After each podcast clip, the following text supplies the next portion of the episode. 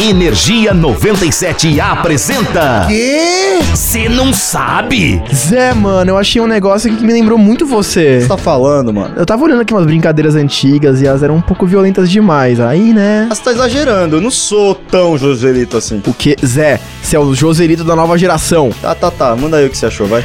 Tinha um que chamava Batendo na Pinhata. Pô, isso eu conheço. Não, não, não, você não conhece, deixa eu explicar. Nessa, você amarrava um menino em uma árvore por uma corda e preso pela cintura. Aí os outros amiguinhos ficavam batendo nele com um pedaço de pano, lenço ou toalha, e se a pessoa presa conseguisse revidar alguma porrada, ela trocava de lugar com a pinhata. Ah, sensacional! Viu? Tá, outra. Outra que eu achei era o jogo de porretes. Tan, tan, tararan, tan, tararan, tan, tararan.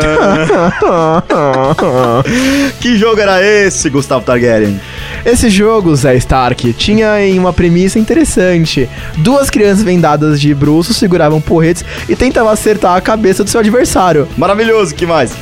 Essa é a mais perigosa, chamava arquearia aérea. Tá, parece osso mesmo. Nessa, as crianças pegavam arcos e flechas e construíam um poste de cerca de 30 metros de altura com penas na ponta.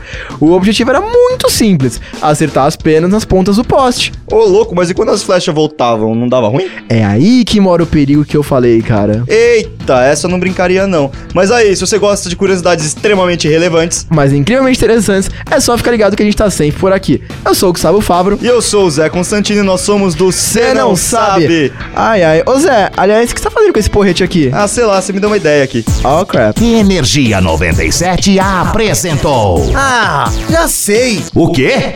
Você não sabe?